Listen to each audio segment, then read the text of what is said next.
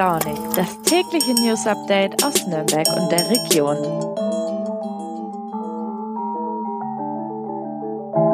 Guten Morgen und herzlich willkommen zu Früh und Launig. Wann immer ich diesen Podcast moderiere und produziere, denn wir tun ja beides, stehe ich in einem kleinen Konflikt. Einerseits soll unser Format ja gute Laune verbreiten und euch einen angenehmen Start in den Tag bescheren. Andererseits sind wir jetzt keine reine Unterhaltungssendung und möchten natürlich auch Informationsgehalt bieten, wozu eben auch schwere Themen gehören. Das ist jeden Tag aufs Neue ein Spagat für mich. Deshalb habe ich mir nach der Dürrefolge von gestern heute ganz genau überlegt, ob ich früh und launig heute nochmal mit einem ernsten Thema füllen soll. Am Ende habe ich mich aber dafür entschieden. Einfach weil es als angehender Journalist, wie ich es bin, wichtig ist, auch solche Inhalte zu behandeln. Ohne euch jetzt aber länger auf die Folter zu spannen, hier mein Themenschwerpunkt für die heutige Sendung. Mein Name ist Lukas, es ist der 24. August und ihr hört Früh und Launig. Querdenker, Impfskeptiker, Prepper, Reichsbürger. In Franken gibt es viele gesellschaftliche Strömungen, die es, gelinde gesagt, mit der Demokratie und der Verfassung der Bundesrepublik nicht sehr genau nehmen. In der vergangenen Woche gab es einige Meldungen aus der Region, die diesen verschiedenen Strömungen zuzuordnen sind. Das habe ich als Anlass genommen, mich in der heutigen Sendung auf einen Streifzug durch die Szene zu begeben. Da gibt es zum Beispiel Prepper in Neumarkt, die mutmaßlich Terroranschläge planten und Waffen horteten. Oder Stripclub-Betreiber im Nürnberger Rotlichtmilieu mit äußerst fragwürdiger Gesinnung. Und dann war ja am Wochenende auch noch die große Kundgebung des Teams Menschenrechte in Nürnberg, was auf den ersten Blick sehr harmlos klingt, auf den zweiten jedoch äußerst bedenklich erscheint. Mein Volontärskollege Gregor Grosse, den ihr vielleicht auch als Host dieses Podcasts kennt, äh, hatte in den letzten Tagen alle Hände voll zu tun. Am vergangenen Samstag gab es in Nürnberg nämlich eine Großkundgebung des sogenannten Team Menschenrechte. Das ist ein Bündnis aus der Querdenker- und Impfskeptiker-Szene. Die Gruppen hatten deutschlandweit zum Protest aufgerufen. Gregor als ausgewiesener Politikexperte und jetzt in der Redaktion Region und Bayern äh, war in der Nürnberger Innenstadt im Einsatz und ist jetzt heute bei uns im Studio. Gregor, da kamen ja am Samstag doch einige verschiedene Gruppen zusammen. Kannst du uns denn mal einen Überblick verschaffen? Wer hat denn da jetzt für was demonstriert? Servus Lukas. Ja, die große Demo war auf der Wörder Wiese. Dazu haben die sogenannten Team Menschenrechte gemeinsam mit den impfskeptischen Gruppen Ärzte stehen auf und Ärzte für Aufklärung bundesweit aufgerufen. Und es sind auch wirklich aus der gesamten Bundesrepublik, vor allem aus Ostdeutschland, Menschen zum Protestieren gekommen. Dann hatten wir auf der anderen Seite noch zwei Gegendemos, die sich mobilisiert haben. Auf der einen Seite hatten wir die Linksautonomen, da gab es zwei Gruppierungen, die dazu aufgerufen haben. Zum einen die organisierte Autonomie und das Antifa-Aktionsbündnis und dann gab es noch eine zweite Gegendemo von der Verdi-Gewerkschaft. Ähm, okay, also viele verschiedene Gruppen, aber natürlich klassisch aufgeteilt in Gegendemonstranten und äh, Demonstranten. Wie viele Menschen waren denn da jetzt eigentlich insgesamt so auf der Straße und wie viele standen auf den jeweiligen Seiten? Ja, man muss sagen, die Gegendemonstranten waren zahlenmäßig klar unterlegen. Auf der Wörderwiese haben sich nach Polizeieingaben bis zu 3000 Personen versammelt, die eben quasi gegen die Corona-Politik bzw. die Impfstrategie protestiert haben. Bei den Gegendemonstranten waren es auf der Seite der Linksautonomen circa 150 Personen und bei der Gegendemo von Verdi haben circa 200 bis 220 Personen teilgenommen. Ähm, besonders aufgefallen sind mir jetzt da die äh, Titel der Kundgebungen von der Querdenkersseite. Also die haben ja eingeladen bzw. aufgerufen unter dem Motto 75 Jahre Nürnberger Kodex. Was ist denn der Nürnberger Kodex und warum ähm, versammeln sich Impfskeptiker unter diesem Namen? Ja, wie du schon gesagt hast, am Samstag war der 75. Jahrestag des Nürnberger Kodex. Der Nürnberger Kodex ist aus dem ersten Nürnberger Ärzteprozess 1947 entstanden. Damals wurden führende NS-Ärzte und Funktionäre verurteilt, die eben grausame Menschen, Menschenversuche durchgeführt haben, an denen auch zahlreiche Opfer zu Tode, systematisch wirklich zu Tode gequält wurden, kann man eigentlich schon sagen. Und aus dieser Urteilsbegründung ist dann eben der Nürnberger Kodex entstanden. Der legt ja ethische Leitlinien fest, wann eben Versuche am Menschen durchgeführt werden können. Da steht zum Beispiel drin, dass es natürlich absolut freiwillig sein muss oder es darf auch kein unnötiger Schaden oder seelischer oder körperlicher Schaden entstehen. Und die Protestanten auf der Wörder Wiese, die haben, naja, zumindest die aktuelle Impfkampagne mit diesen Menschenversuchen des NS-Regimes verglichen, um nicht zu sagen gleichgesetzt. Teile der Impfskeptiker haben sich auch unter dem Titel Ethisch korrekte Medizin jetzt Studenten stehen auf versammelt. Was steckt denn da dahinter?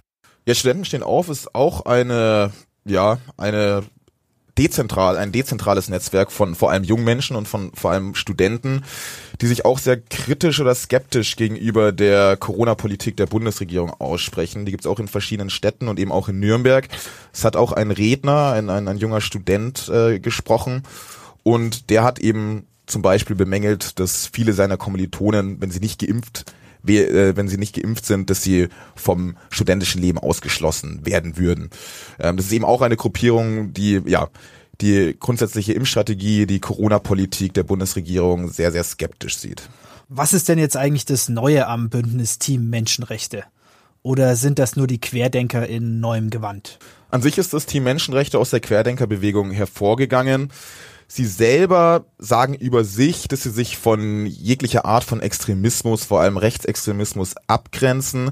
Aber man kann auf den verschiedenen Demos immer wieder sehen, dass da schon verschiedene Nazi-Größen oder auch ganz klar Menschen aus dem rechtsextremistischen Spektrum mitlaufen.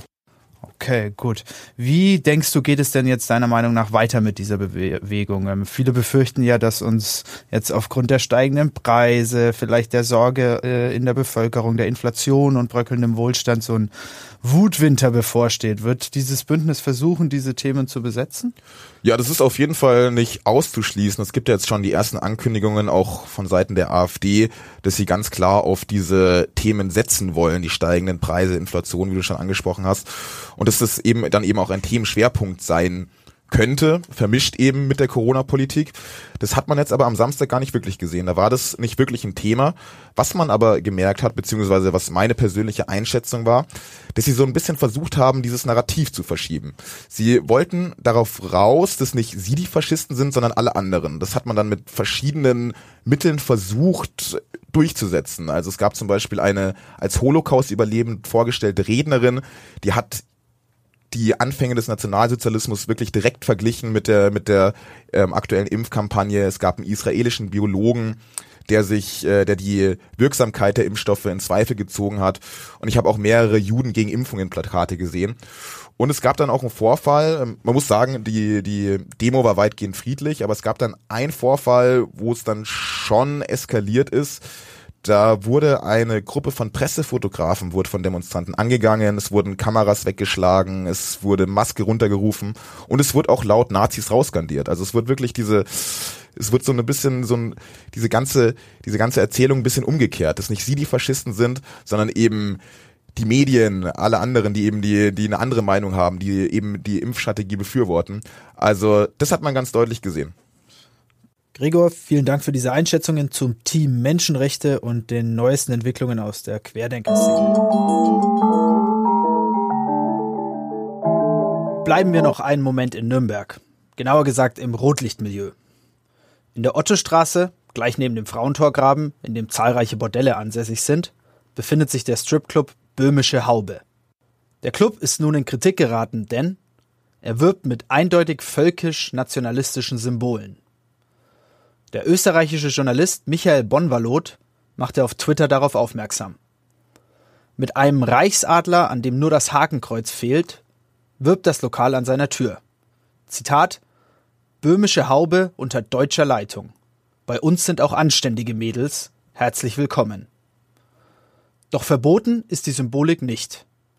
Der Reichsadler, zumindest ohne Hakenkreuz, erfüllt laut der Polizei Mittelfranken nicht den Tatbestand des Paragraphen 86a, unter den das NSDAP-Logo mit Hakenkreuz fällt. Laut Rechtsextremismus-Expertin Birgit Meyer wüssten die Benutzer dieser Symbolik ganz genau, welche Embleme sie verwenden dürften und welche nicht. und sprächen mit dem Schild ein bestimmtes völkisch gesinntes Publikum an. Als Treffpunkt für rechtsradikale Gruppen sei der Club der Polizei bis dato nicht bekannt. Aber die Ansprache und Ästhetik spricht eine klare Sprache. Aktuell recherchieren meine Kollegen in der Lokalredaktion nach weiteren Hintergründen. Den Artikel zum jetzigen Stand findet ihr in den Shownotes der heutigen Sendung.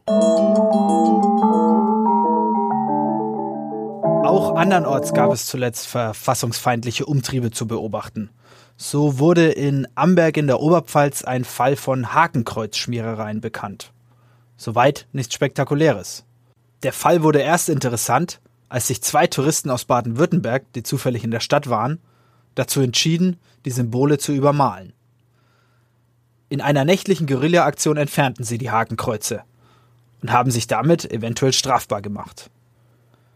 Denn das eigenhändige Entfernen oder Übermalen von Schmierereien, noch dazu an fremdem Eigentum, fällt unter den Tatbestand der Sachbeschädigung, mag es auch noch so hehre Ideale verfolgen. Im Fall der beiden Touristen wird nun entscheidend sein, ob der Hausbesitzer Anzeige erstattet oder nicht.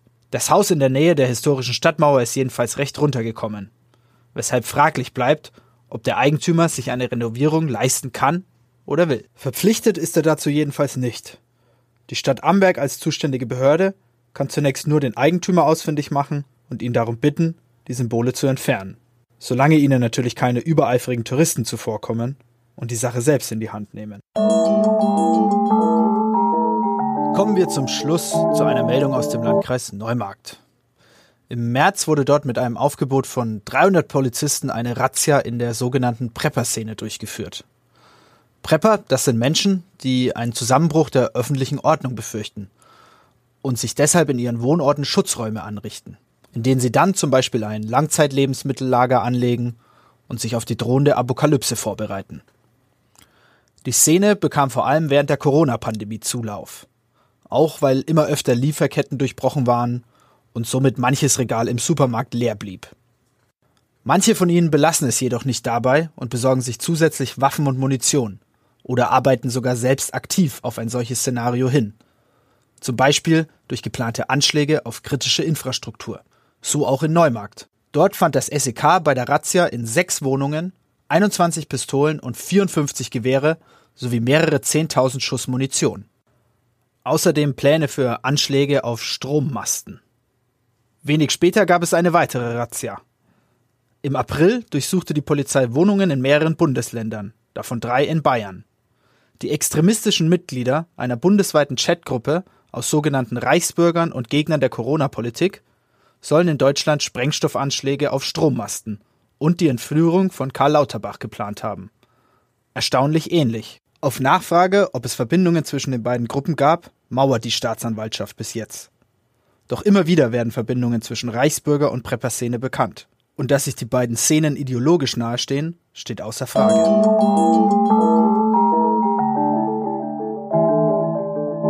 So, damit endet die heutige Folge von Früh und Launig. Herzlichen Dank fürs Zuhören und schaltet auch morgen wieder ein. Ich wünsche euch einen wunderschönen Tag. Ciao.